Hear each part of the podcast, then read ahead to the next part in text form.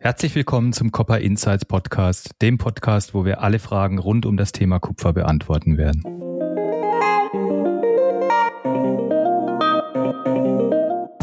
Die Verbindung zu dem Metall Kupfer, die reicht bis in meine Kindheit zurück. Da habe ich das erste Mal flüssiges Kupfer erlebt, als wirklich kleiner Pimpf. Und das hat mich das ganze Leben letzten Endes besessen gehalten von diesem wunderbaren Metall eine gute Nachricht für die Metallindustrie. Ich glaube, das ist die Quintessenz dann aus allem. Metall ist Teil der Lösung und nicht des Problems. Und die Aussichten sind rosig. Das Recycling war damals schon für meine Begriffe eine richtige sexy Story. Wird ja heute immer bedeutender.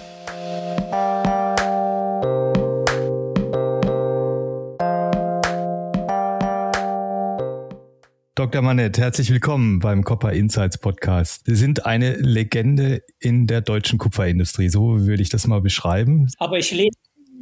Sie leben noch, eine lebende Legende, ja, genau, da legen wir Wert drauf. Sie sind ehemaliger CEO der Norddeutschen Affinerie AG. Wer das nicht mehr kennt, das ist quasi der Vorgänger der Arubis AG und Sie waren Wirtschaftsminister in Schleswig-Holstein. Ein Übergang von, von der Wirtschaft in die, in die Politik. Oft ist es ja umgekehrt. Aber meine erste Frage ist eigentlich, wie wird man eigentlich CEO einer Aktiengesellschaft? Das ist eine schwierige Frage die natürlich äh, schon alleine aus der Realität ja beantwortet worden ist. Denn ich bin es ja geworden und war es ja auch insgesamt fast 14 Jahre.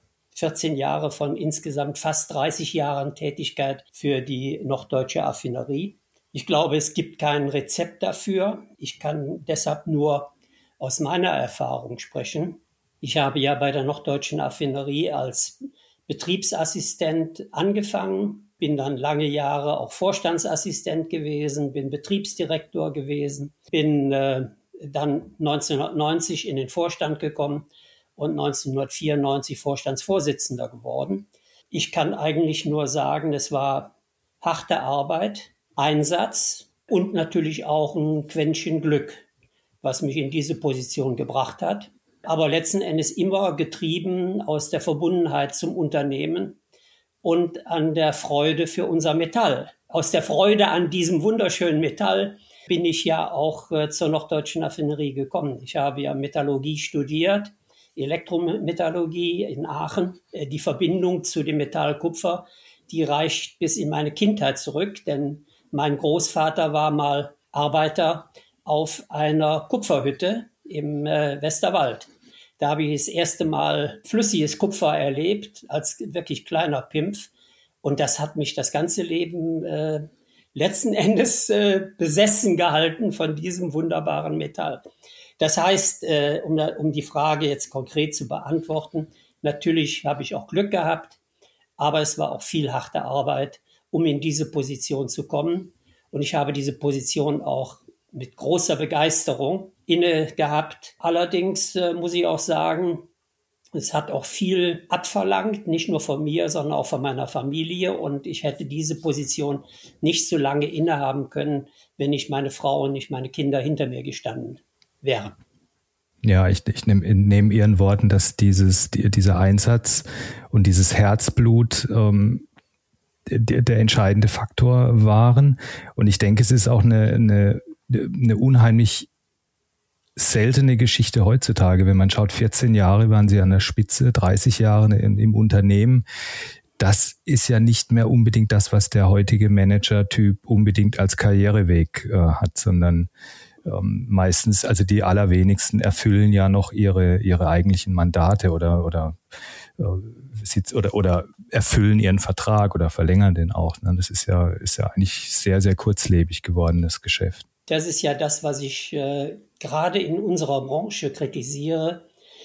Denn unsere Branche, die Metallbranche, äh, das gilt natürlich auch für andere äh, Technologiebereiche, erfordert ja sehr viel Erfahrung, Know-how äh, auch Kontinuität. Äh, und äh, deshalb habe ich mich ja auch als äh, Aktionär der Aurubis, also früher noch Deutsche Affinerie, wiederholt auch kritisch dazu geäußert, dass es in den letzten zehn Jahren, ich glaube, insgesamt vier Wechsel im Vorstandsvorsitz alleine bei der Aurubis gegeben hat. Das halte ich nicht für gut in einem Unternehmen dieser Art, äh, weil letzten Endes besteht diese Industrie aus Netzwerken und aus Verbindungen, äh, aus äh, Verbindungen nach oben zur Mine, zu den Rohstoffmärkten und nach unten äh, zu de, äh, in der Verbindung zu Kunden. Ähm, ja, Kupfer ist ja ein weltumspannendes Metall, was verbindet, äh, nicht nur jetzt im physikalischen Sinne, sondern auch meines Erachtens im gesellschaftlichen Sinne. Und deshalb ist es so wichtig, äh, dass Kontinuität da ist, dass die Menschen sich kennen. Zum Beispiel, ich kenne äh, den Chef von Schwering und Hasse oder den Seniorchef, muss ich ja heute sagen, schon seit Urzeiten. Und es besteht eine langjährige, vertrauensvolle äh, Verbindung. Auch, und das wird mir Ihr Chef auch sagen oder Ihr Seniorchef auch sagen, wir haben uns tatsächlich des Öfteren auch richtig gezofft, äh, aber in, um der Sache willen. Und das kann man nur tun, wenn man Vertrauen aufbaut, auf lang, beide auf Langfristigkeit ausgerichtet ist.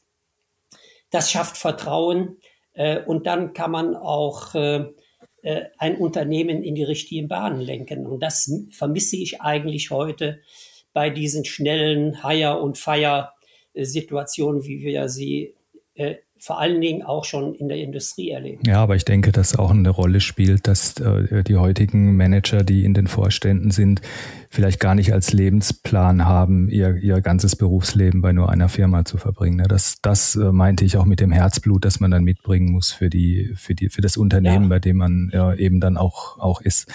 Haben Sie es jemals bereut, die, die NA damals an die Börse gebracht zu haben? Weil ich, ich kann mich erinnern an an Hauptversammlungen relativ am Anfang, die waren sicherlich nicht vergnügungssteuerpflichtig, wenn ich das mal vorsichtig ausdrücken darf.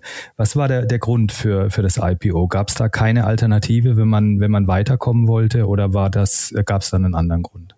Also äh, ich habe eigentlich nur positive Erinnerungen an die ersten Hauptversammlungen. Ähm, die Presse berichtete damals ein Volksfest der Aktionäre. Äh, es war unvorstellbar, dass so ein kleines Unternehmen und ein Unternehmen der Old Economy 1998 an die Börse gehen konnte. Äh, wir hatten auf den ersten Hauptversammlungen äh, bis zu 3000 Aktionäre.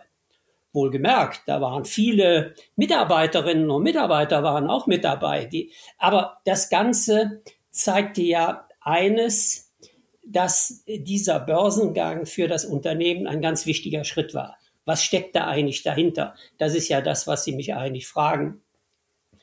Äh, die äh, NA oder heute ja Eurobis äh, ist ja schon immer eine Aktiengesellschaft gewesen, inzwischen ja äh, bald 156, 156 Jahre alt. Und die NA war immer beherrscht von drei im Wesentlichen drei Großaktionären. Diese drei Großaktionäre, äh, die waren durch einen Konsortialvertrag verbunden. Jeder von denen hatte die eigen, eigene Interessen. Darunter war zum Beispiel die, äh, die Degussa, das bekannte Edelmetallunternehmen, große Unternehmen in Deutschland, was es ja leider nicht mehr gibt. Äh, oder die Metallgesellschaft, die hatte Rohstoffinteressen und Produktinteressen. Äh, und das war ein austariertes System über Jahrzehnte. Jeder passte auf, dass die norddeutsche Affinerie äh, oder das Management der norddeutschen Affinerie, ich sag mal im wahrsten Sinne des Wortes, nicht ausbüchste, keine Alleingänge machte strategisch, Geld verdiente aber sich weiterentwickelte. So, und dieses stabile System äh, ist Anfang der 1990er Jahre zusammengebrochen, weil 1993 die Metallgesellschaft ja zusammengebrochen ist, ein schwerer Schaden für die deutsche Volkswirtschaft. Und dadurch ist die norddeutsche Affinerie damals mehrheitlich in die Hände von zwei internationalen Großkonzernen äh, gelangt, äh, denen es beide damals wirtschaftlich schlecht ging und die äh, in der zweiten Hälfte der 1990er Jahre versuchten, äh, die NA, äh, ich sag mal, finanziell auszuschlachten. Es gab sogar am Ende einen Plan, die NA in eine GmbH umzuwandeln und sie endgültig zu zerschlagen. So, das war für das Unternehmen, ich war damals schon CEO der NA, war das natürlich ein GAU. Und äh, es waren natürlich heftige Diskussionen mit den Großaktionären. Und das war nur dadurch lösbar, äh, dass wir als Vorstand der, den Aktionären das Angebot machten, äh, einen Börsengang durchzuführen. Einen Börsengang äh, durchzuführen, der keine finanziellen Fortschritte, Vorteile für die NA brachte, aber quasi die Großaktionäre auszahlte. Äh, und der Börsengang führte letzten Endes dazu, dass wir eine neue Aktionärsstruktur hatten, äh, nämlich etwa 70 Prozent im Free Flow, äh, jeweils 10 Prozent bei den drei Großakt verbliebenen Großaktionären. So, und es ist mir gelungen, äh, zwei der Großaktionäre relativ zügig auch weiter quasi rauszukaufen, äh, so dass wir, ich nenne es einfach mal, äh, einen wahren Befreiungsschlag erlebt haben, äh, indem wir die meisten Aktionäre im Free Float hatten und quasi nicht mehr durch einen Großaktionär beherrscht wurden. Das war der der, der Witz und die Zielsetzung äh, des damaligen Börsengangs. Im Übrigen eine Knochenarbeit, äh, aber die sich meines Erachtens gelohnt hat und möglicherweise würde das Unternehmen heute nicht mehr existieren, wenn wir damals diesen schwierigen Gang, und der war sehr schwierig, weil das gerade die Zeit des neuen Marktes war und keiner interessierte sich für dieses Kupfer. Äh, ich weiß, dass eine äh, Fernsehreporterin, der ich damals am Börsentag äh, des Börsengangs Rede und Antwort stellen musste, Frau Ferstel bei NTV, fragte mich, Herr Manett, was wollen Sie eigentlich mit Ihrer NA an der Börse? Die ist doch überhaupt nicht sexy. Und ich habe ihr damals gesagt, also Frau Ferstel, wenn ich es wagen würde zu sagen, Sie seien nicht sexy, da wären Sie auch beleidigt. Ich bin jetzt beleidigt. Äh, das ist so eine kleine, so, so, so, so eine kleine Reminiszenz an die damalige Situation. Aber äh, Börsengang bedeutete auch neue Verpflichtungen und auch neue Gefahren. Darüber war ich mir schon im Klaren. Ja. Ich kann mir es besonders kompliziert vorstellen, wenn man dieses Geschäftsmodell, das ein, ein Custom Smelter ja nun mal hat, wenn man das einem, einem Finanz- oder einem, einem Analysten von einer, einer Bank oder von einer Fondsgesellschaft oder wem auch immer erklären muss und dann gleichzeitig dem, dem Anspruch gerecht werden muss, dass man ja an der Börse eigentlich jedes Quartal ein neues Rekordergebnis äh, erwirtschaften muss und man muss auch immer eine schöne Geschichte erzählen können. Und wenn man jetzt im Metallgeschäft zu Hause ist und so ein bisschen sich auskennt, dann weiß man, dass so ein Custom Smelter ja von unglaublich vielen exogenen Faktoren abhängig ist, die er selber eigentlich nicht wirklich beeinflussen kann. Schmelzlöhne, Kathodenprämie, Schwefelsäure, äh, Inputkosten wie, wie Strom, Wechselkurse. Um, und dass man da relativ wenig Gestaltungsmöglichkeiten hat, wenn nicht alle Sterne perfekt in, äh, am Firmament äh, stehen. Ist das war, war das nicht wirklich eine, eine, eine herausfordernde Aufgabe, den, den Leuten zu versuchen, das zu erklären, wie, wie dieses Geschäft eigentlich funktioniert? Ähm, Herr Wieland, es war gar nicht so schwierig. Ich glaube, das Metall Kupfer und seine volkswirtschaftliche, technologische Bedeutung, die erlauben es schon, dass man, und das haben wir auch gemacht, dass man um Kupfer eine Story, aber eine reale Story aufbauen kann. Keine aufgeblasene Story. Und so konnten wir auch unser Geschäftsmodell strukturieren. Denn Wir saßen im zweit, wir sitzen hier in Europa und, und saßen damals schon im zweitgrößten Kupfermarkt der Welt. In Europa praktisch keine primären Rohstoffe, aber ein riesen Fundus an Rohstoffen auf dem Sekundärmarkt. Das Recycling war damals schon für meine Begriffe eine richtige sexy Story. Wird ja heute immer bedeutender, wenn sich mal die Arubis, die Auftritte der Arubis heute sehen. Das Recycling wird immer bedeutender. Metalle, Kupfer, das sind Energiebänke. Darüber müssen wir uns alle im Klaren sein. Und die Kombination eben von Primärsmelter, also Custom Smelter und Recycling, diese Kombination, die machte halt eben das Besondere der norddeutschen Affinerie aus. So, und dann haben wir noch weiteres gemacht. Wir sind ja nicht bei der Kathode geendet, sondern wir haben ja uns auch ganz vorsichtig nach vorne integriert, damit wir, wir haben das Rottgeschäft weiter ausgebaut. Das heißt, in ihrem Bereich äh, sind wir noch, äh, stärker reingegangen, aber wir haben auch den Flachbereich weiter ausgebaut, aber nur so weit, dass wir nicht in Konfliktsituationen mit unseren Kunden kamen. So, und insofern glaube ich, war das schon ein überzeugendes Geschäftsmodell, was auch so aufgebaut war, dass bei aller Schwankungsbreite und Varianz der entscheidenden Größen wie Schmelzlöhne, Kupferpreis, Kathodenprämie und all das äh, und Schwefelsäure, dass dies geschickt austariert werden konnte. Und ich glaube, das war auch unser Erfolg. Ja, es ist ein super robustes Geschäftsmodell, ähm, keine Frage, weil man immer als, als Backup quasi das Outlet LME hat. Also das ist quasi die Untergrenze. Man kann immer das Produkt Kathode letztlich an die Börse liefern. Ähm, das ist ein super robustes äh, Geschäftsmodell.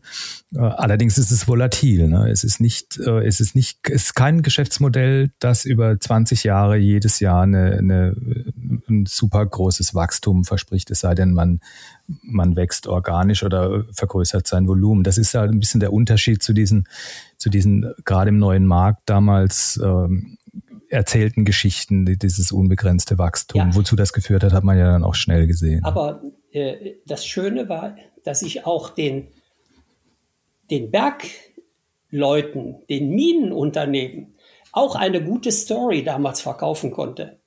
Ich konnte eben ja sagen, euer Kupfer, was ihr bei der norddeutschen Affinerie veredeln lasst, das landet eben nicht im Warehouse bei der LME, sondern ich kann fast garantieren, dass jedes Kilogramm Kupfer, was ihr bei Escondida oder in welcher Mine auch immer aus der Erde rausholt, das findet seinen direkten Weg in den Markt. Und das war eigentlich ein, das haben selbst die, ich sag mal, die schwierigsten Minenleute verstanden. Das war überzeugend für die.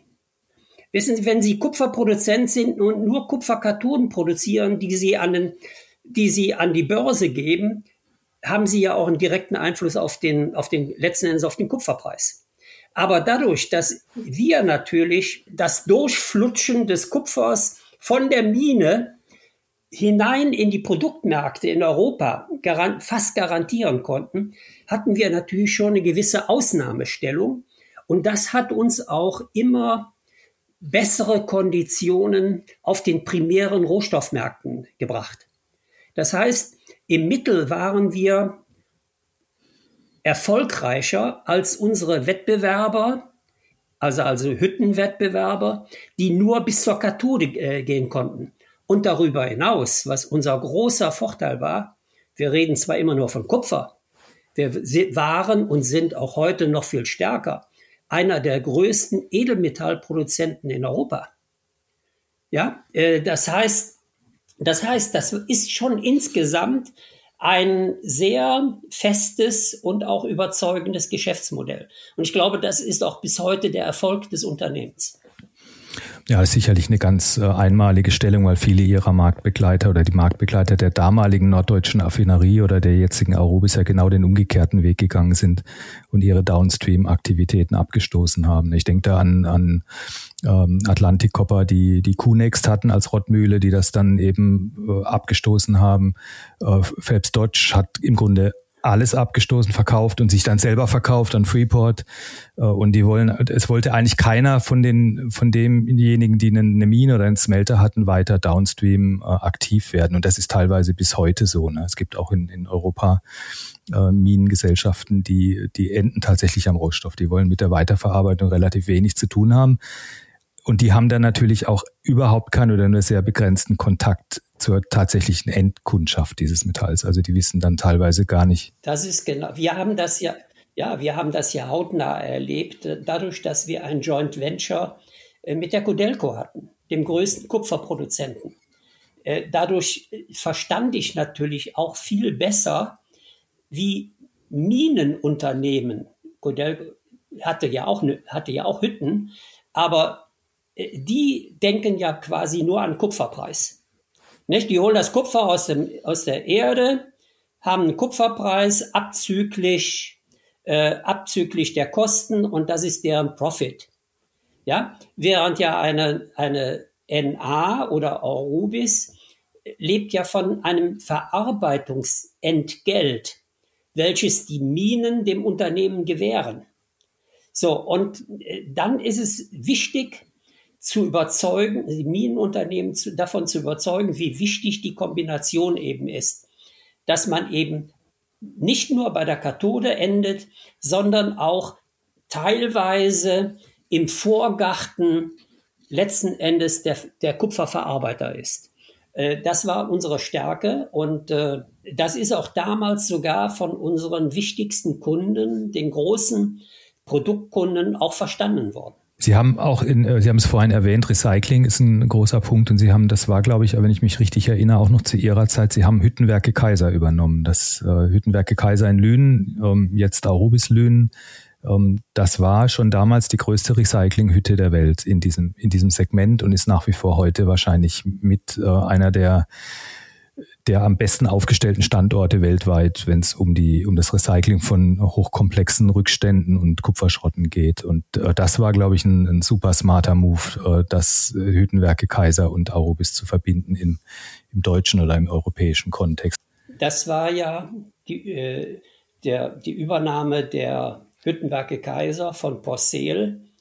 Äh, das äh, war ja bereits zwei Jahre nach dem Börsengang. Das waren Anfangs waren das sehr schwierige, sehr schwierige Zeiten. Aber wir haben äh, am Standort Lünen sofort investiert. Äh, wir haben in, eine, in einen neuen Smelter investiert, den sogenannten KRS, der alte Technologien, Schachtofentechnologien ersetzt hat. Und das hat sich bis heute ausgezahlt. Es war damals, äh, gut, da muss ich mich loben, da muss ich uns alle loben, war das äh, zunächst eine schwierige Entscheidung, aber es war die, genau die richtige Entscheidung, diese, diese Hüttenwerke Kaiser in den NA-Konzern zu integrieren. Das hat unser Standbein in der Kupfererzeugung deutlich verbessert.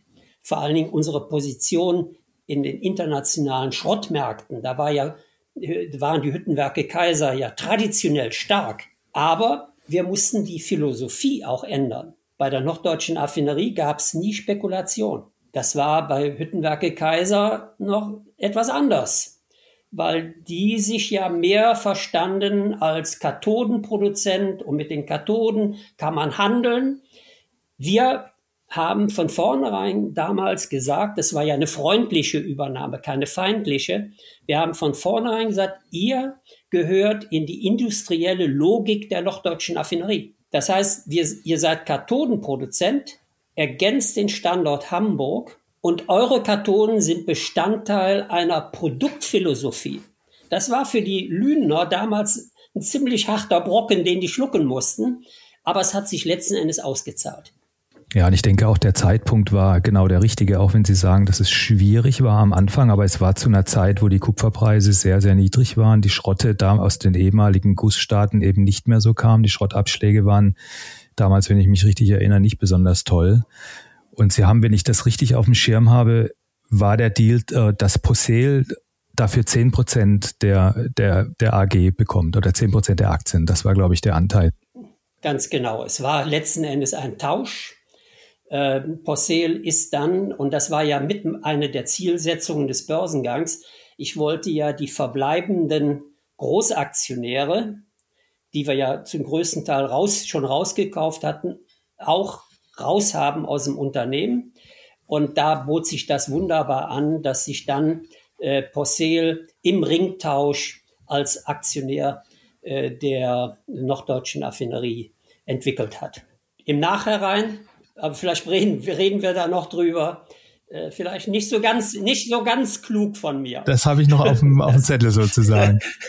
ja, Sie kennen sich offenbar aus, Herr Wieland. Sie haben jetzt über die Zeit, wir haben jetzt ein bisschen über die Zeit des, der, der Anfänge der NA gesprochen, den Börsengang. Äh, ich vermute aber mal, dass das nicht die schwierigste oder größte Herausforderung in Ihrer Zeit als, ähm, als CEO äh, war. Äh, das ist jetzt die Überleitung zu dem, zu dem nächsten Thema, wahrscheinlich so die Steilvorlage. Was, was war denn, was war denn aus Ihrer Sicht zurückblickend die herausforderndste Zeit in, in, in Ihrer Karriere, in Ihren 30 Jahren? Es gab eigentlich keine Zeit, die nervenschonend gewesen ist. Das habe ich mir ja oder auch habe ich uns als Führungsteam der äh, norddeutschen Raffinerie ja, ja letzten Endes äh, haben wir uns selbst beigeführt, weil wir ja kein statisches Unternehmen bleiben äh, äh wollten.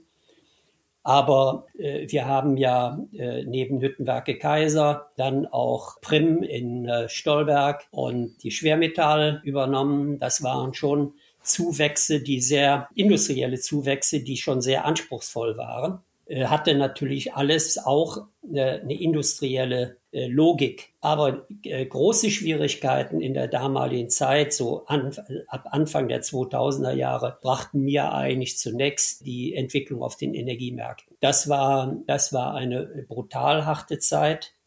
Wir redeten ja damals über die Liberalisierung der Energiemärkte in Deutschland. Und statt fallende Preise zu sehen, erlebten wir ja eine, ich sag mal, eine Neuaufteilung Deutschlands. Ich habe das ja mal als vier Besatzungszonen bezeichnet. Das heißt also, der Markt, der Energiemarkt in Deutschland wurde plötzlich aufge, aufge, aufgeteilt von, in vier äh, Zonen der äh, Energieversorger. Die Strompreise explodierten und wir machten uns damals große Sorgen, ob wir überhaupt Energiesparmaßnahmen äh, dies äh, kompensieren konnten. Damals machten, machten die Energiekosten schon über 25 Prozent der Gesamtkosten des Unternehmens aus. Und es war nicht abzusehen, wo das hinging. Ich habe damals ja äh, auch äh, in, über die Öffentlichkeit und in meiner Funktion im äh, BDI ja kräftig gegen die, äh, gegen die Energiepolitik der Bundesregierung geschossen. Also das war schon sehr nervenaufreibend.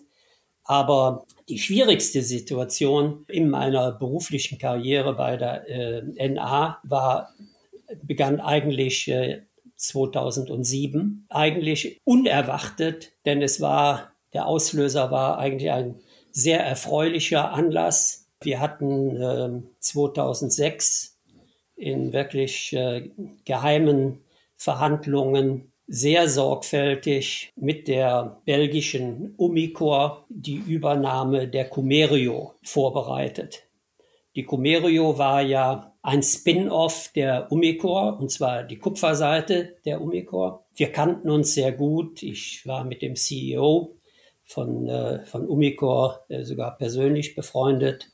Ich kannte den Aufsichtsratsvorsitzenden der, der Belgier sehr gut äh, über meine vielfältigen Tätigkeiten in Verbänden, zum Beispiel bei Eurometo. Und wir hatten eine Situation, dass die Cumerio an der Börse war, wir waren an der Börse und wir beide sind 2006 davon überzeugt gewesen, wenn wir unsere Geschäfte zusammenbringen, dann ist das zum Vorteil von beiden Unternehmen. Das, sowas geht natürlich nur dann, wenn man das äh, auf einer freundschaftlichen Basis macht. Und wir haben dann mit dem ersten Tag des Jahres 2007 in äh, zwei geheimen Arbeitsgruppen angefangen, diese freundliche Übernahme der Cumerio äh, vorzubereiten, die Projekte auszuarbeiten. Das musste natürlich alles strengstens, strengstens geheim erfolgen, weil wir natürlich auch nicht wollten, äh, dass durch eine Leckage die Börsenpreise beider Unternehmen in irgendeiner Weise betroffen sein würden. Und die Cumerio hat, kostete damals 19 Euro die Aktie. Und wir hatten uns eigentlich auf der Basis ein bisschen noch einen Tick drauf, einen Aufschlag für die abgebenden Aktionäre, hatten wir uns auf eine bestimmte, eine bestimmte Preisvorstellung damals äh, äh, kapriziert. Das lief alles sehr gut. Mein Fehler war damals, und das war ein schwerer Fehler, äh, dass ich bei der Euphorie der damaligen sehr guten Zusammenarbeit mit der belgischen Seite und im Team nicht bemerkt habe, dass es Persönlichkeiten bei der NA im Aufsichtsrat, und zwar auf der Anteilseignerseite, und auch Persönlichkeiten im NA-Vorstand gab, die, ohne dass sie das publik gemacht haben oder auch uns äh, aufgezeigt haben, dass sie mit diesem Projekt nicht einverstanden waren. Die Gründe möchte ich jetzt hier nicht erwähnen. Sie waren jedenfalls nicht sachbezogene Gründe zum Vorteil der norddeutschen Affinerie. Das habe ich leider zu spät erkannt. Und so kommen wir wieder auf Porcel zurück. Damals ist das Projekt, was ja in der ersten Phase strengstens geheim bleiben musste, aus den eben geschilderten Gründen, an den 10% Großaktionär Porcel verraten worden. Und Porcel hat Sorgen gehabt, dass dieses große Projekt, was ja in der Größenordnung von 600 Millionen Euro lag, dass dies ähm, die norddeutsche Affinerie schwächen könnte und dass sie dann möglicherweise über Dauer keine Dividende mehr bekommen würden. Und Porcel hat sich dann, von habe ich leider zu spät erfahren, entschieden, das 10% Paket zu verkaufen und bediente sich dann dabei der Commerzbank. Das darf ich jetzt hier so erzählen, weil das auch damals öffentlich geworden ist bediente sich der Commerzbank und das Unschöne war, dass die Commerzbank neben der Deutschen Bank, auch das ist öffentlich bekannt, Kofinanzierer für das Projekt war. Das heißt, für mich damals ein klarer Fall von Insiderverstoß, den wir auch damals bei der BaFin angezeigt, äh, angezeigt haben. Dann meldete sich, wir waren mit dem Projekt Comerio-Übernahme fast fertig, beobachteten nur, dass sich der Aktienkurs der Comerio ständig erhöhte und wir nicht mehr davon ausgehen konnten, die Comerio für 19 Euro plus, weiß ich nicht, 20 Prozent zu erwerben, sondern der, der Kurs der Comerio lag da schon un, knapp unter 30 Euro. Und das war auch nachher der, der, der Kaufpreis. Zu dem Zeit meldete sich dann ein freundlicher Herr von den Bahamas bei mir und sagte, ich bin Herr Kovacs, Dr. Kovacs, Dr. Mirko Kovac.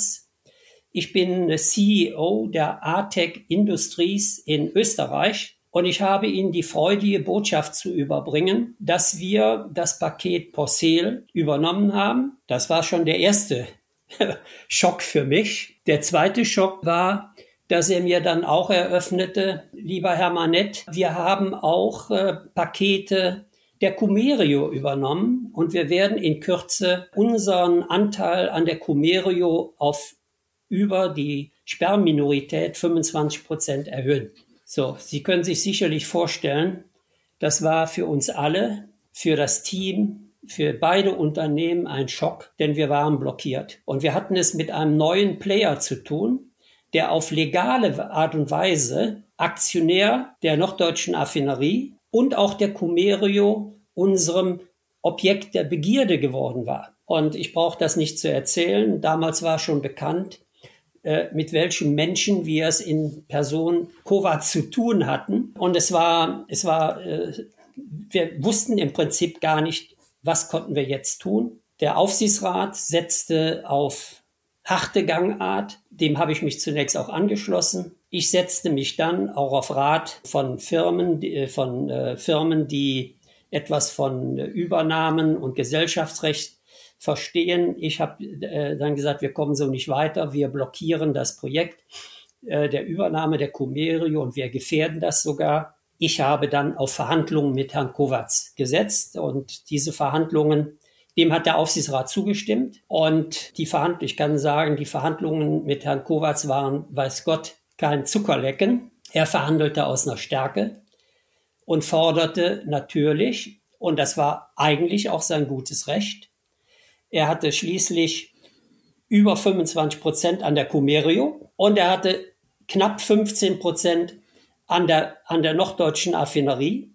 Und er sagte, Herr Manett, Sie können das nur dadurch auflösen, dass Sie mich mit in den Aufsichtsrat hineinnehmen. Legal war das völlig. Das war sein gutes Recht, denn er war ja Großaktionär der norddeutschen Affinerie. Das gefiel aber nicht mal im Aufsichtsrat. So, mir ist es gelungen, mit, unter, mit wirklich intensiver Unterstützung durch Rechtsberatung, einen Vertrag mit Herrn Kovac zu schließen, der notgedrungen vorsah, dass Herr Kovac mindestens ein Mandat in unserem Aufsichtsrat bekam. So, und das passte meinem Aufsichtsrat nicht. Und das passte vor allen Dingen nicht äh, den Aufsichtsräten, die schon ursprünglich gegen das Projekt Comerio waren. Sie haben zwar zunächst mal der Aufsichtsrat, nicht die Arbeitnehmerseite, sondern die Anteilseignerseite, hat diesem Vertrag zunächst mal zugestimmt und anderthalb Wochen später haben sie gesagt, nein, sie legen, lehnen diesen Vertrag rigoros ab. So. Und dann habe ich natürlich gefragt, wie soll es weitergehen? Herr Kovacs ist in, äh, in der stärkeren Position. Und da wollte der Aufsichtsrat äh, mich zwingen, eine Kapitalerhöhung durchzuführen gegen Herrn Kovacs, die den Herrn Kovacs dann von 15 Prozent auf 10 Prozent reduziert hätte. Und das habe ich nicht mitgemacht, weil ich das etwas, das war für mich etwas, erstens mal war es meines Erachtens rechtlich nicht in Ordnung, denn Herr Kovacs, wie man auch immer die Person einzuschätzen hatte, war ja legal Großaktionär der norddeutschen Affinerie geworden und auch der Comerio. So, und äh, da sich das dann zuspitzte und ich in dieser Auseinandersetzung mit dem Aufsichtsrat damals in Stolberg sogar eine schwere Herzattacke erlitten habe, und mich einige Tage in, auf der Intensivstation in Stolberg wiederfand, habe ich dann am 9.11. gesagt, so Leute, macht es ohne mich. Und am 9.11. ist dann auch eine Kapitalerhöhung durchgeführt worden. Das ist die Geschichte. Das war dann, das war dann die Giftpille für die, für die ATEC, äh, nur zu, für die Zuhörer, denn ein bisschen Kontext. Die, äh, die Firma in Österreich oder die Holding äh, hieß ATEC, war auch eine börsennotierte Holding, die unter anderem im Kupfergeschäft durch die Montanwerke Brixleck aktiv waren. Montanwerke Brixleck und Gendre, das hatten die sich angelacht, äh, auch zu einem Zeitpunkt ähnlich wie eben zum Beginn des Jahrtausends oder in, in, dieser, in dieser Zeit, wo die Kupferpreise sehr, sehr niedrig waren, die Schrottabschläge schlecht, äh, hat er das sehr, sehr günstig gekauft. Ähm, das, das ist so der, der Kontext. Die, Sie haben die NA dann verlassen im November 2007. Wenn ich es richtig in Erinnerung habe, ist dann doch aber auch noch die Stadt Hamburg eingestiegen bei der, bei der norddeutschen Affinerie. Das muss irgendwo kurz danach gewesen sein. Ja, das hat. Äh war das auch eine Abwehrmaßnahme für die für diese Geschichte oder war das einfach nur, um, um einen zusätzlichen Ankeraktionär zu haben? Also äh, die Geschichte, ich habe das ja alles etwas vereinfacht dargestellt. In Wahrheit war das ja hm. alles etwas komplizierter, aber weil Sie die Stadt Hamburg ansprechen.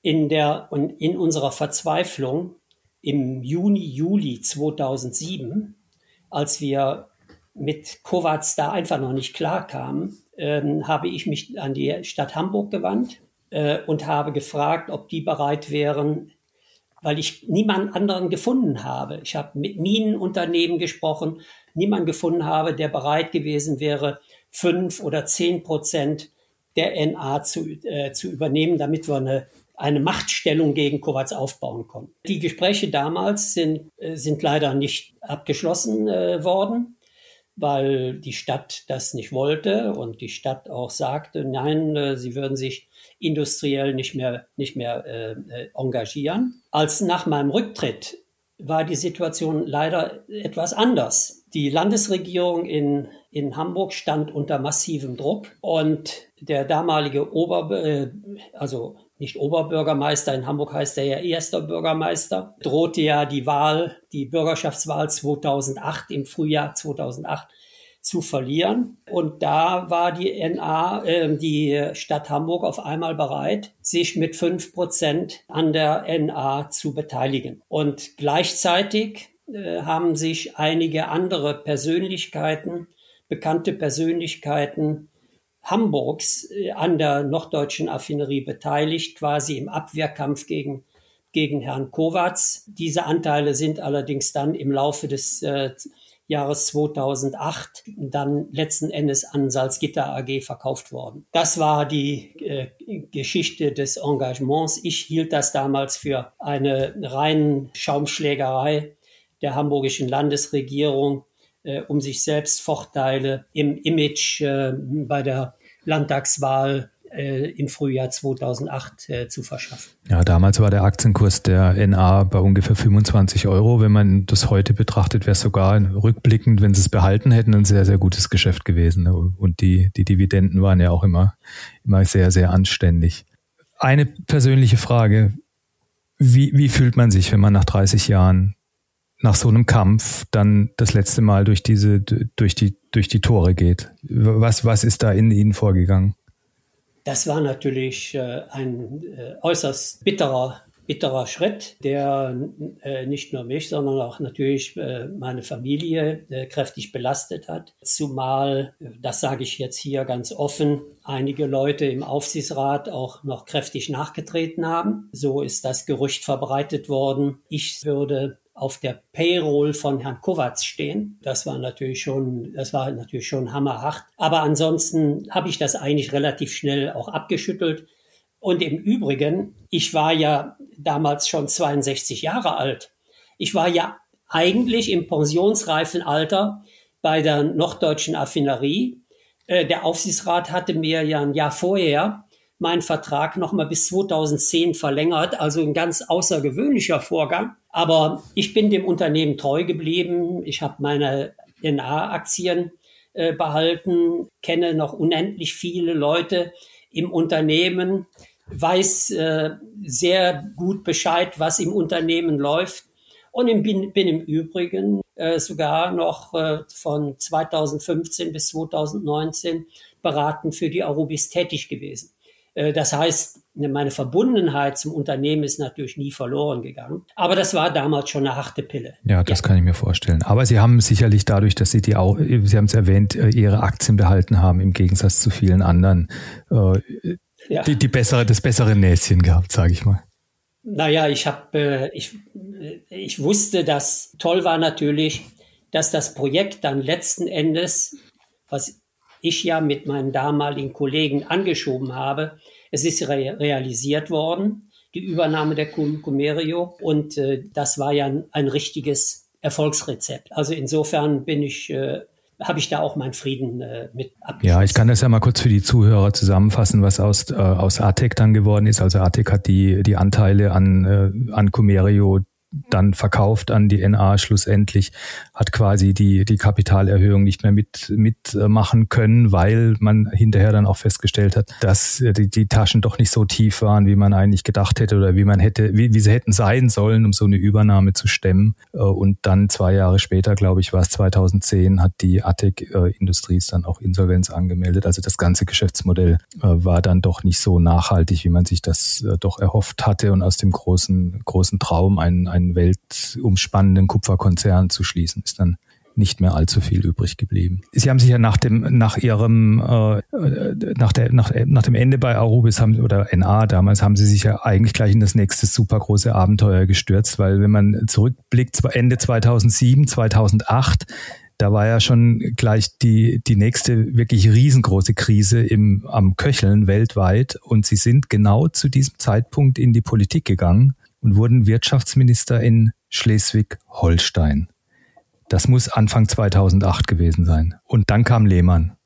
Äh, ja, äh, nein, ich bin äh, im Juli 2008 äh, äh, Wissenschafts-, Wirtschafts- und Verkehrsminister in Schleswig-Holstein geworden. Eingefädelt worden ist das im Frühjahr 2008.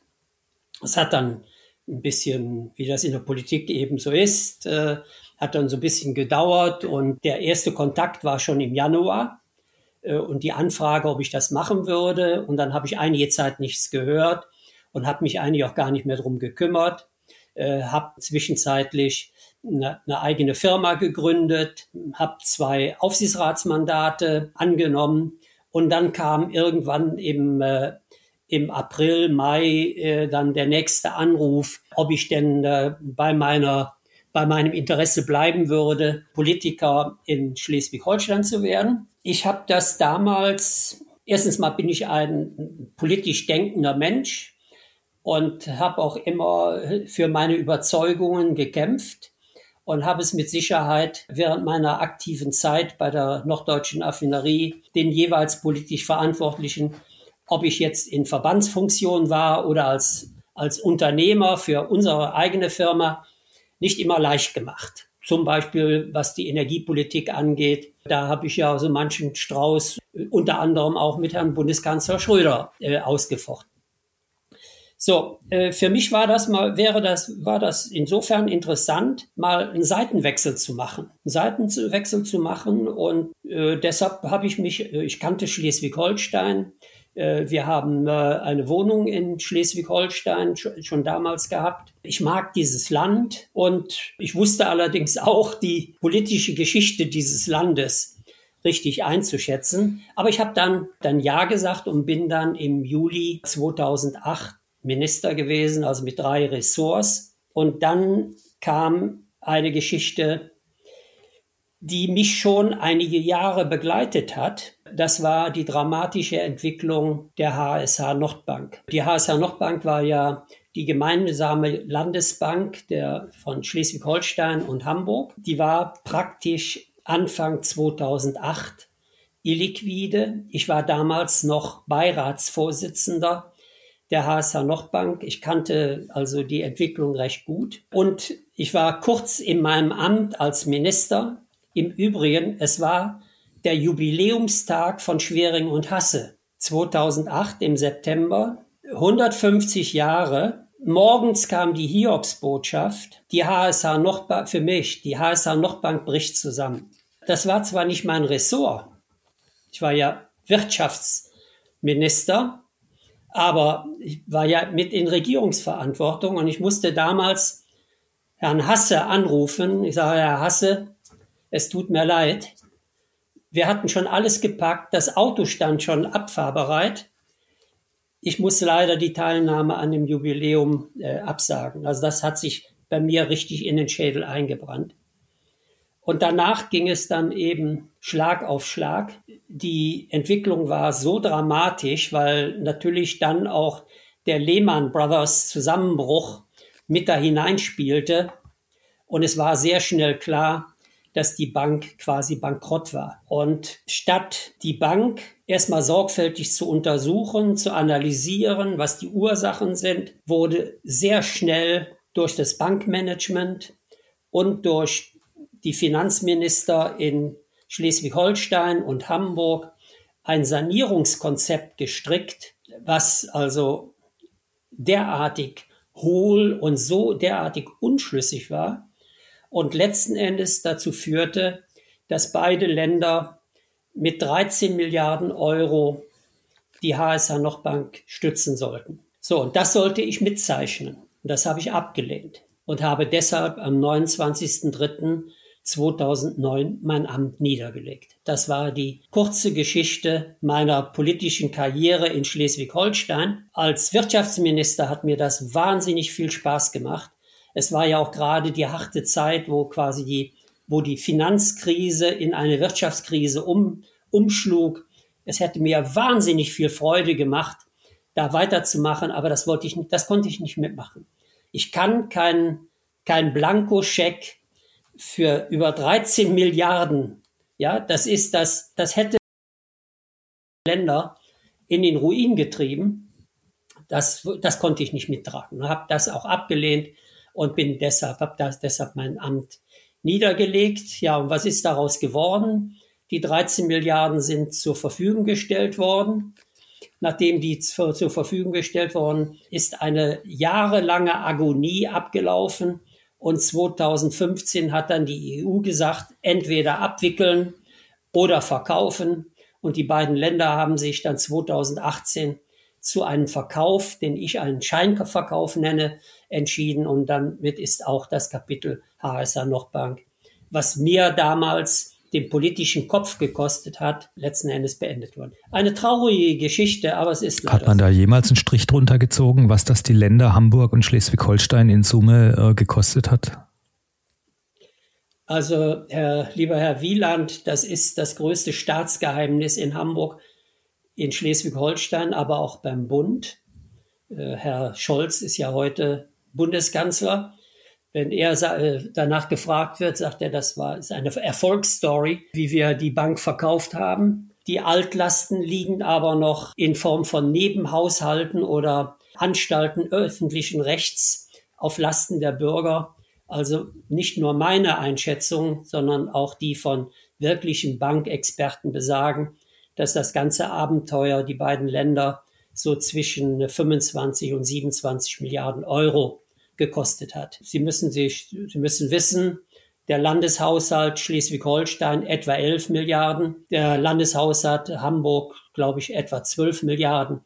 Ähm, dann kriegen Sie ein Gefühl, was äh, das für Belastungen für diese beiden kleinen Bundesländer sind. Und ich bin heute noch froh, dass ich damals am 29. März 2009 die Reißleine gezogen haben. Ja, ich glaube, das ist dann äh, besonders schwer, wenn man aus der Wirtschaft kommt und gewohnt ist, mit realen Zahlen und äh, Verantwortung zu übernehmen für die, für die tatsächliche Realität. Dann, wenn man in die Politik kommt und dann damit konfrontiert wird, wie da manchmal äh, die Dinge gerade gerückt werden. Wir haben das ja ein paar Jahre später dann auf europäischer Ebene dann im ganz großen Stil gesehen mit Griechenland.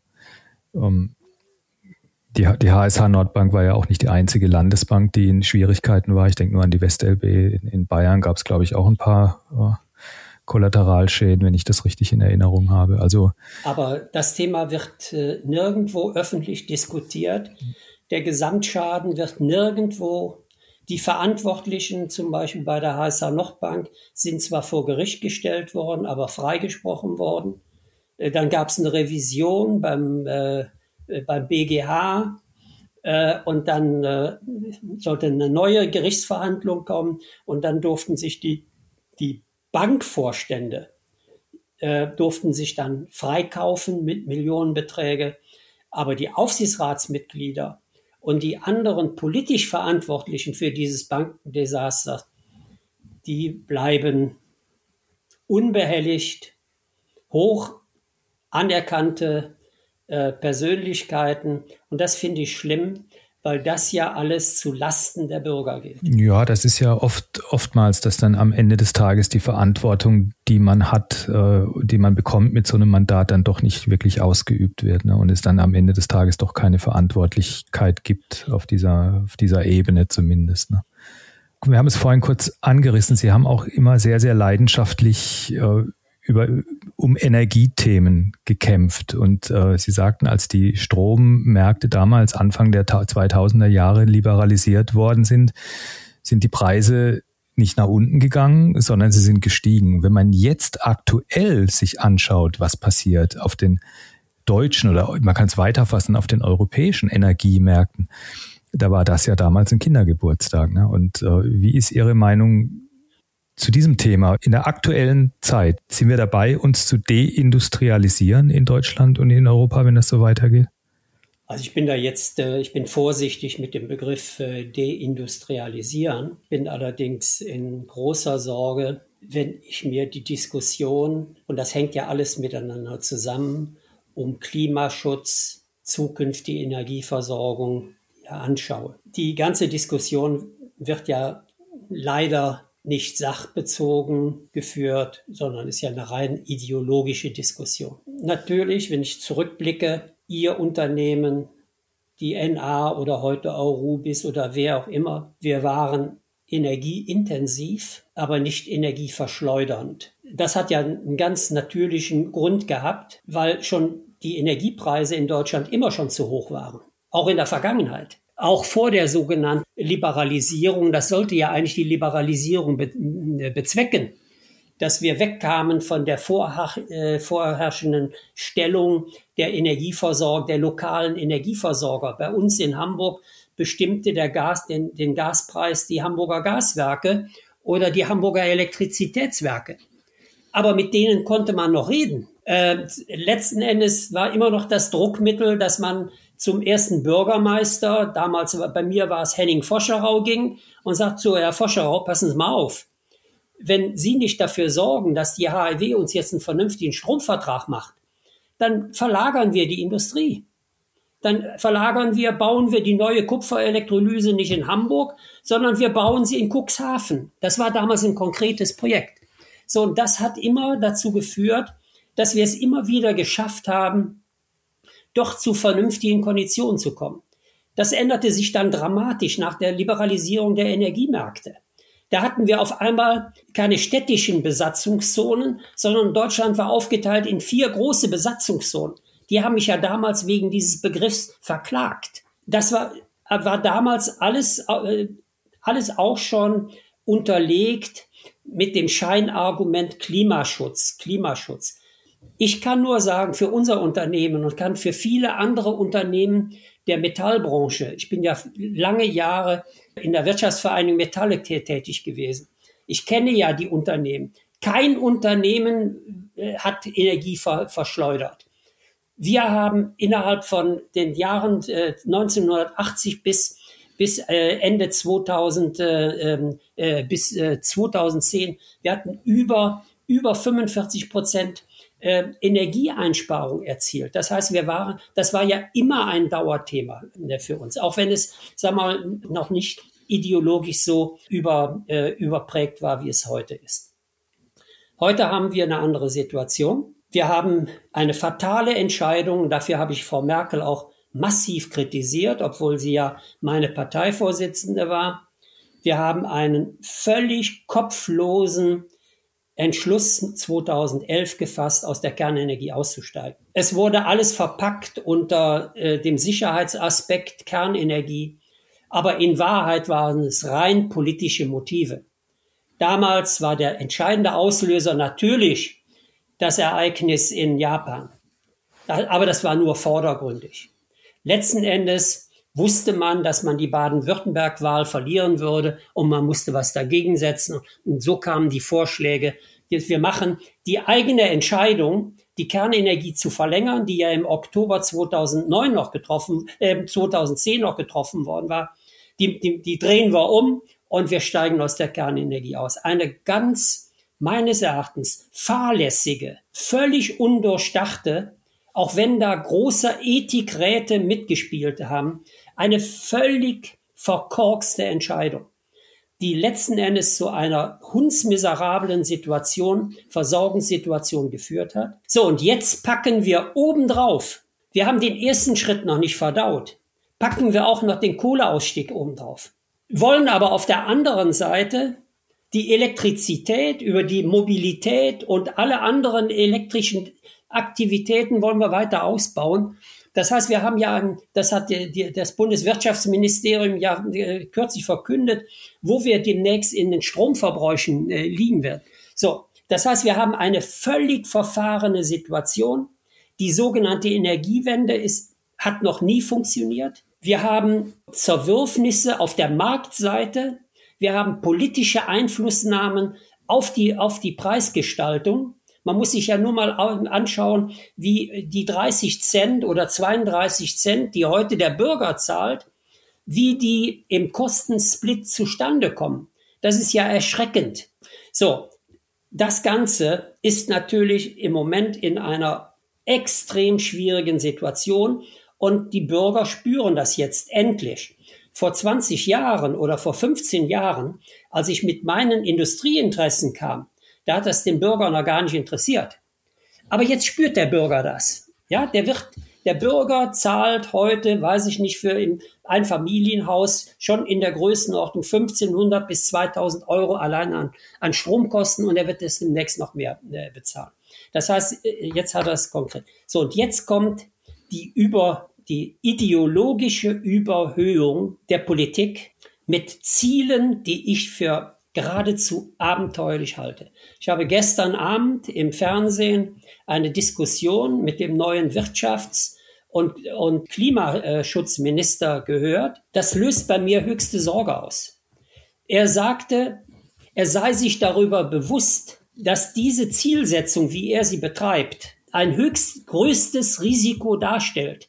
Und ich halte das für verantwortungslos. Ich halte es für verantwortungslos aus dem Grunde, weil permanent gegen das Grundgesetz der Energieversorgung verstoßen wird. Das Grundgesetz heißt Gleichrangigkeit von Klimaschutz, wettbewerbsfähige Preisgestaltung und Versorgungssicherheit.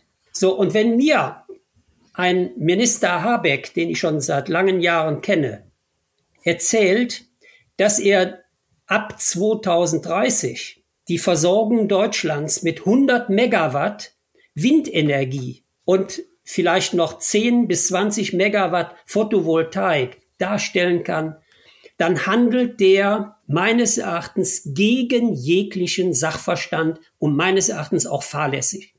Denn jeder weiß, so sehr wir die Windenergie schätzen und auch benötigen, das sind Energieversorgungsarten, die keine Grundlastversorgung liefern. Sie müssen praktisch neben jedes Windrad sich ein virtuelles Kraftwerk stellen, um dessen Todzeiten immer wieder kompensieren zu können. Das heißt, diese 100, äh, 100 Gigawatt, nein, 100, nein, die Leistung ist 100 Gigawatt äh, Windenergie. Ich hatte, glaube ich, eben Megawatt gesagt. Nein, 100, äh, 100 Gigawatt. Von diesen 100 Gigawatt sind allerdings in, für die Stromversorgung möglicherweise nur 20 oder 25 dauerhaft verfügbar. Und das ist doch das, das große Dilemma, jetzt diesen Weg zu gehen, gleichzeitig aus der Kohle auszusteigen und noch keine Chance präsentiert zu haben, wie man die volatile, erneuerbare Energie speichern kann, um die Versorgungslücken bei Flauten oder bei wenig Sonne eben zu überbrücken. Denn wir können ja nicht über die, die Physik oder die Meteorologie hier wegdiskutieren. Wir haben eine Sonnenverfügbarkeit für die Photovoltaik von etwa 600 bis 800 Stunden im Jahr und sogar noch sehr unterschiedlich über Deutschland verteilt. In Baden-Württemberg etwas mehr, hier oben im Norden äh, wahrscheinlich so noch weniger. Bei Wind liegen wir zwischen 1200 und 1800 onshore Stunden pro Jahr. Wohlgemerkt, das Jahr hat 8760 Stunden. Das lässt sich ja nicht wegdiskutieren. So, das passt für mich alles nicht zusammen. Und deshalb mache ich mir jetzt konkret, weil jetzt irreversible Entscheidungen getroffen äh, werden, mache ich mir große äh, Sorge letzten Endes um die Industrie, denn die Industrie, die wird keine dramatischen äh, Energiepreissteigerungen weiter verkraften können. Das ist meine Einschätzung der Lage heute. Hm. Ja, ich denke, die, die Peak Insanity, wie man so schön sagt, äh, war tatsächlich die Entscheidung, zuerst aus äh, Kernenergie und dann aus Kohle rauszugehen, weil das ist ja irgendwo äh, wirklich paradox, wenn man überlegt, dass man eigentlich über, bei Klimaschutz um, um CO2-Reduzierung äh, redet und man durch diese Maßnahme quasi dafür sorgt, dass Deutschland einen höheren CO2-Ausstoß haben wird in den nächsten Jahren, einfach weil wir die Kern, die Grundlast rausnehmen und dafür zwangsläufig mehr fossile Energie. Herr Wieland, die Kernenergie in Deutschland hat über 150 Millionen Tonnen CO2-Emissionen verhindert. So, das muss das muss man jetzt erstmal wieder kompensieren. Ja, aber selbst wenn man jetzt äh, die Entscheidung nimmt, dass man aus der Kernenergie aussteigen will, dann hätte man, als man das entschieden hat damals, dafür sorgen müssen, dass man diese, diese Grundlast, die da rausgeht, adäquat ersetzt. Und auch das ist ja nicht passiert. Und jetzt, jetzt kommt noch dazu, dass wir in, in die All-Electric Society gehen. Ne? Wir haben Wärmepumpen in den Häusern, wir werden Elektroautos fahren und die, die chemische Industrie und die Stahlindustrie soll Wasserstoff einsetzen.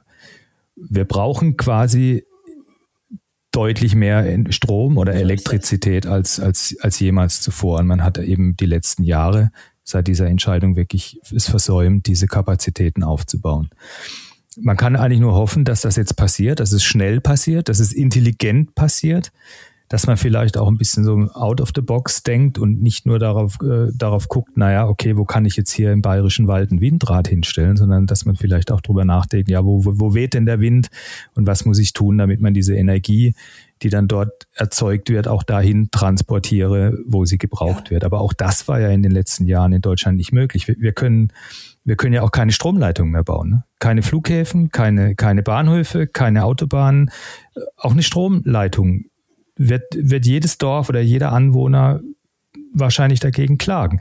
Und da bin ich ganz gespannt, wie, wie die, die neue Regierung das auflösen will, um das befrieden will und wie, wie dann auch alle Beteiligten aus den ideologischen Schützengräben irgendwann mal rauskommen. Weil sonst sehe ich auch, auch schwarz, weil, und da, da bin, sind wir uns, glaube ich, einig, die, die Nachfrage nach elektrischer Energie wird massiv steigen in den nächsten zehn Jahren. Und selbst wenn man Grundstoffindustrie rausdrängt, ganz bewusst, die man vielleicht, wenn man jetzt in diesem ideologischen Schützengraben ist, dann sagt man, naja, Aluminiumindustrie wollen wir eh nicht haben und Kupferschmelzen auch nicht und äh, Düngemittel und Glas und äh, Zement und Papier brauchen wir, wollen wir auch nicht, können wir irgendwo kaufen.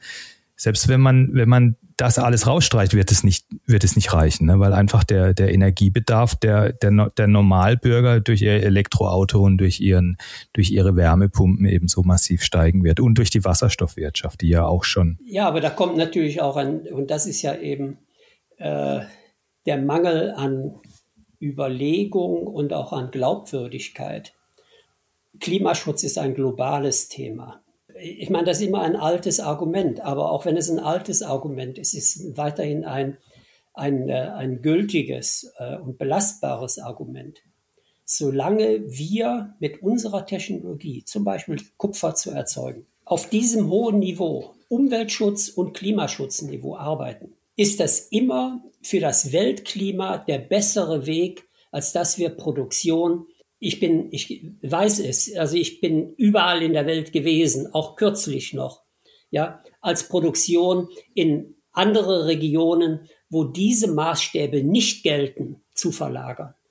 So, aber das ist halt eben, das ist halt eben ein schwieriges, ein schwieriger Prozess. Und ich sehe im Moment keine Bereitschaft, dass wir hier über einen vernünftigen Dialog in diese Thematik hineinkriegen können. Es geht los mit der, mit der Kernenergie.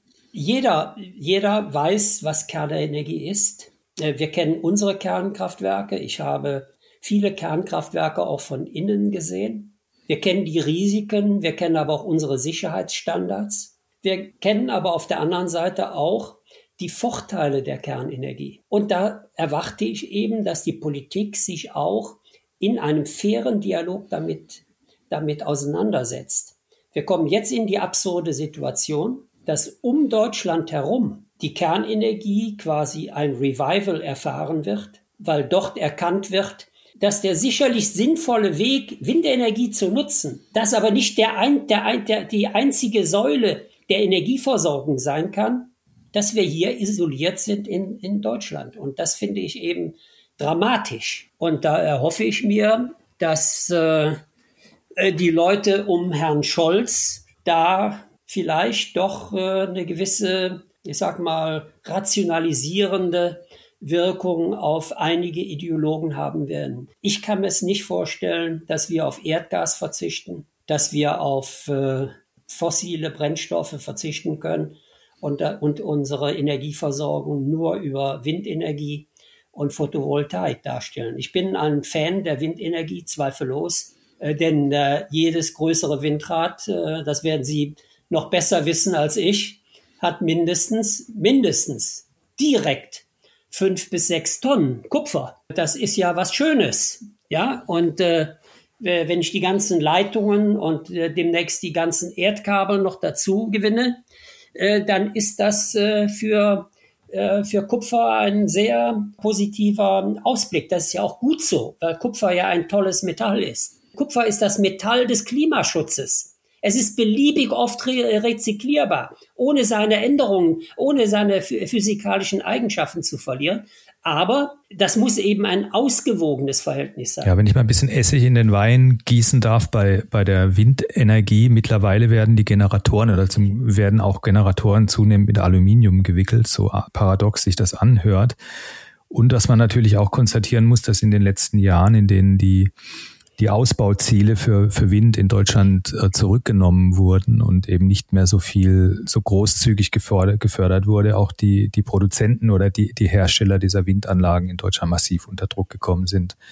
Und wenn man sich mal anschaut, wo die, wo die, ähm, die größten Hersteller äh, dieser Techniken jetzt sitzen, dann sitzen die jetzt eben nicht mehr in Deutschland, sondern die sitzen in, zum großen Teil in China. Und dann werden wir die große, die, wird sich die große Frage stellen, wo kriegen wir denn eigentlich diese Windmühlen denn her, die wir jetzt so, so dringend und so schnell wie möglich brauchen?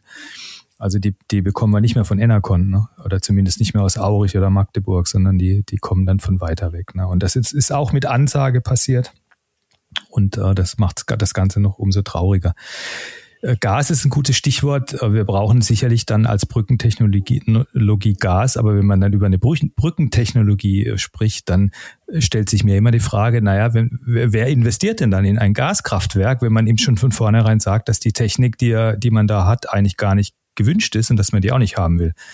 Das muss man ja dann auch auflösen, ne? weil ähm, man kann ja nicht alles, alles verteufeln und äh, das wird sicherlich interessant werden in den nächsten Jahren, wie man mit diesem Thema dann umgeht. Äh, auf jeden Fall ist klar, Sie haben es angesprochen, wir brauchen Grundlast, ähm, weil der Wind weht nicht immer und die Sonne scheint nicht immer. Und im Sommer, wenn man zu viel Wind und äh, Solar hat, hat man ja noch ein anderes Problem. Man muss ja abschalten, weil sonst das Netz das nicht verkraftet. Ne? Also man hat auch äh, unter Umständen zu viel.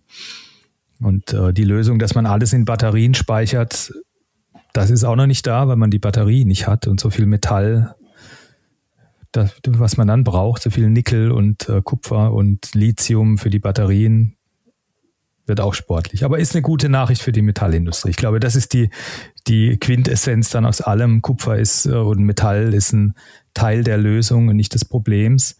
Und die, die, die Aussichten sind rosig, wenn man es denn noch selber herstellen kann. Und äh, da hoffen wir, glaube ich, beide drauf, dass das in Deutschland noch möglich ist. Also da bin ich von überzeugt, ideologische Verdrehtheit nicht so weit gehen wird, dass wir unsere Grundstoffindustrie aus Deutschland oder aus Europa verbannen äh, werden. Da hoffe ich auf die Intelligenz der, der Menschen. Denn letzten Endes äh, steckt hinter allem ja die Sicherung unseres Wohlstands. Nicht? Äh, man kann mit vielem liebäugeln, äh, ich mache nur das nicht mehr mit, wenn mir ein Philosoph auf dem Thron des Wirtschaftsminister Bundeswirtschaftsministeriums heute in der Öffentlichkeit sagt, er sei bereit, ein großes Risiko einzugehen. Das bin ich nicht bereit zu akzeptieren. Natürlich müssen wir alle mit Risiken legen, leben, aber das müssen kalkulierbare Risiken sein, die äh, sicherstellen, dass zum Beispiel äh, die Energieversorgung nach den Regeln wie ich sie eben beschrieben habe, eben stattfindet und nicht nur ideologisch untermauert ist. Wenn Herr Habeck in zwei oder drei Jahren von der Bildfläche verschwunden ist, bringt uns das gar nichts mehr. Wir werden ihn nicht haftbar machen dafür. Und deshalb ist es wichtig, dass wir als Industrie, ich ja heute nur noch als Privatier, Sie als Industrievertreter, unsere Stimmen erheben und sagen, also da läuft einiges schief. Und das ist so ein bisschen meine Kritik heute an den großen Verbänden, dass die sehr mundfaul geworden sind. Möglicherweise passiert ja hinter geschlossenen Türen viel, aber ich kann nirgendwo erkennen, wo sich mal wirklich eine Stimme erhebt und sagt, so, jetzt muss aber irgendwann mal Schluss sein. Da gibt es gelegentlich Stimmen, äh, aber die werden dann sehr schnell wieder äh, plattgeschlagen hoffen wir drauf. Dass ich, ich denke, man muss den, den Leuten der neuen Regierung und denjenigen, die jetzt in der Verantwortung stehen, auch immer die Möglichkeit geben, die Dinge, die sie dann planen, auch umzusetzen. Daran muss man sie dann messen, wie schnell das passiert und ob es passiert und ob es gelingt. Und das ist sicherlich ein Kraftakt, das ist sicherlich auch ein Risiko.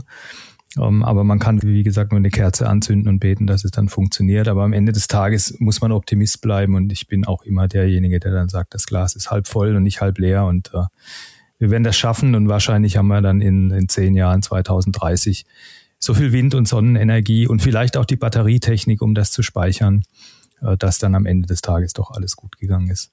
Wir hatten ein kleines Vorgespräch zu diesem Podcast und da haben Sie etwas erwähnt, nämlich das, was Sie gerade tun. Sie schreiben ein Buch. Und da wollte ich nochmal fragen, worum geht es in diesem Buch? Wann ist es fertig und wo kann man es kaufen? Bei oh, welchem Verlag? Es ist jetzt, äh, es ist richtig. Ähm, Ich habe mich äh, vor einem Dreivierteljahr entschlossen, ein Buch, was ich bereits äh, 2009, 2010 begonnen hatte, zu Ende zu bringen. Es ist letztlich die Geschichte der HSH Nordbank, die Geschichte einer Bank, die zu einem hohen Milliardenschaden für die Bürger geführt hat, die für mich ein Beispiel verantwortungslosesten Handelns im Bereich der Bankenwirtschaft und der Politik steht. Und ich halte es erstens mal für meine Pflicht, aufgrund meines Wissens und meiner Erfahrung von damals, das alles mal so etwas zusammenzustellen und zwar gemeinverständlich zusammenzustellen, weil ja der normale Bürger in der Regel ja die Ohren und Augen zumacht, wenn, äh, wenn irgendwie etwas über Banken berichtet wird. Ich hoffe, dass das Buch spannend ist. Ich jedenfalls bin davon überzeugt und bemühe mich, das jetzt schnellstmöglich zu Ende zu führen. Es ist letzten Endes die Geschichte einer Bank, die 2003 ins Leben gerufen worden ist durch die Fusion von zwei Landesbanken und die dann 2018, das heißt nach nur 15 Jahren, kläglich gescheitert an Privatinvestoren verkauft worden ist. Aber das Wichtige ist, unter Hintanlassung von Altlasten, die bei den Bürgern. So, und ich hoffe, dass ich damit einen kleinen Beitrag leisten kann. Äh, ich bin kein Banker, ich bin kein Finanzmann, aber ich verstehe so viel, dass es mir hoffentlich gelungen ist, die Sachverhalte klar und deutlich zu schildern. Gut, da freue ich mich drauf, das zu lesen. Und das Buch heißt Banklehre. Banklehre, okay. Ja, und zwar ein Wortspiel aus äh, Banklehre mit zwei E und äh, Lehre mit EH, was so, sagen wir mal, das gesamte Spannungsfeld äh, also eine, eine, leere Bank, da ist nichts mehr drin in der, im Tresor. So ist das. Herr Manett, ich habe eine, eine kleine Angewohnheit und zwar frage ich meine Podcast-Gäste, weil es ja in, in, hauptsächlich um Kupfer geht, immer noch nach dem Blick in die Glaskugel. Und äh, ich habe da so eine kleine virtuelle Wette laufen, immer auf Jahresbasis. Deswegen meine Frage, was glauben Sie, wo der Kupferpreis heute in drei Monaten sein wird? Kupfersettlement. Das ist, äh, das ist ja die, wissen Sie, in meiner Zeit als NA und danach stelle ich mir die Frage jeden Tag. Äh, und ich bin ganz ehrlich, ich kann die Frage gar nicht beantworten. Äh, ich habe nur ein gutes Gefühl. Sie, müssen, Sie müssen das dahingehend verstehen. Ich habe in meiner aktiven Zeit bei der Norddeutschen Affinerie Kupferpreise, ich sag mal so im Mittel zwischen 1500 und 2500 Dollar pro Tonne erlebt. Mehr habe ich ja nie gesehen. Äh, der, der große Hype, der kam ja nach meiner Geschichte, vielleicht ausgelöst durch meine Geschichte. Ich weiß es ja. Ja, wir waren, wir waren äh, Anfang 2008 waren wir äh, auch auf, äh, ich habe das immer Himalaya-Kurse ja. genannt, über 8000 Dollar und sind dann im gleichen Jahr. Ja, ja, da sind wir das erste genau. Mal hochgeschossen. Also 2007 schoss er, kamen wir schon hoch. Aber äh, im Grunde genommen habe ich in meinen fast 30 Jahren noch deutsche Affinerie einen Kupferpreis in einem Band von 1500 bis 2500 mhm. Dollar gesehen. So, wir haben, waren trotzdem profitabel, weil wir operativ gut waren. So, wenn ich mir heute manche Kupferunternehmen anschaue, äh, dann sind die mir zu lastig auf der Preisseite. Mhm. Ja? So, und das kann man ein böses Erwachen geben. Und das damit, äh, und da mahne ich immer vor. Deshalb bin ich gar nicht so ein großer Freund von Preisprognosen. Ich sage Ihnen, ich bin sehr positiv, was Kupfer angeht. Wir haben über die äh, Elektrifizierung gesprochen. Kupfer ist nicht zu ersetzen. Kupfer ist das Metall der Zukunft. Deshalb wird der Kupferbedarf hoch bleiben bei limit, gewissermaßen limitierter Versorgung mit zunehmendem Anteil des Recyclings.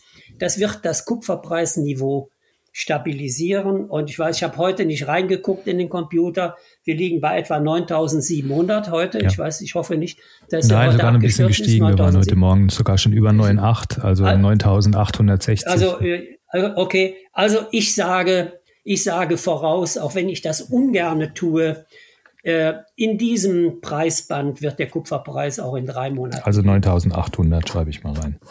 Aber Sie müssen sich gar nicht grämen, weil äh, die, die Experten, die bisher getippt haben, der, der Beste ist Thomas Fese. Der, gut, der muss es auch am besten wissen. Trader von Boliden. Der muss es ja wissen. Und, und, auch, sehr, und auch er liegt, ja. ich glaube, äh, geschmeidige 787 Dollar daneben und alle anderen noch mehr. Also es ist schwierig, das zu prognostizieren. Und ähm, wir haben es uns mittlerweile nicht abgewöhnt. Wir machen das hier mit Begeisterung immer einmal im Jahr. Äh, und es ist die, die meistgestellte Frage unserer Kunden, weil die, für die ist es natürlich extrem wichtig, wo, wo die Kupferpreise hingehen. Ja, die, die haben das in ihrem Budget, die müssen die Kupferpreise irgendwann fixieren und einkaufen. Äh, für uns als Gruppe ist es auch ein durchlaufender Posten und wir, wir, wir sind jetzt auch nicht wirklich äh, traurig darüber, wenn es wenn es hoch oder tief ist, sondern wir haben eigentlich nur gerne, dass es stabil ist und nicht so sehr volatil, was eben auch nicht immer stimmt, sondern es ist eben massiv volatil. Äh, insofern ähm, kann ich da immer ein bisschen drüber schmunzeln. Aber es ist natürlich schon äh, für die Wahrnehmung von Kupfer als, äh, als Metall und für die Industrie ist es schon äh, wichtig, dass Kupfer einen, einen, hohen Preis hat und nicht einen ganz, ganz niedrigen, weil dann kümmert sich keiner drum. Und äh, Insofern kommt das dann, äh, ist, ist es auch ganz okay, wie es ist. Ne? Aber es muss auch nicht auf 20.000 Dollar steigen. Das, das Nein, ich glaube, das wäre, das wäre nicht ja. sehr förderlich. Herr Dr. Manett, vielen, vielen Dank für das, für das Gespräch. Ähm, es war der, der längste Podcast bisher. Äh, die Zeit ist im, wie oh. im Nu verflogen, verflogen. Äh, vielen, vielen Dank für das Gespräch. Hat mir super viel Spaß gemacht. Ich glaube, es war auch, ist auch für die Zuhörer ein, ein interessanter Einblick in die, in die damalige Zeit, in die Mechanismen äh, und in diesen Kupferkrimi, so wurde es ja oft beschrieben. Ähm, vielen Dank dafür. Äh, ich wünsche Ihnen viel, viel Glück für das Buch, gutes Gelingen und ich freue mich schon drauf, wenn ich es lesen darf. Herzlichen Dank. Auch Ihnen und der Firma alles Gute. Dankeschön.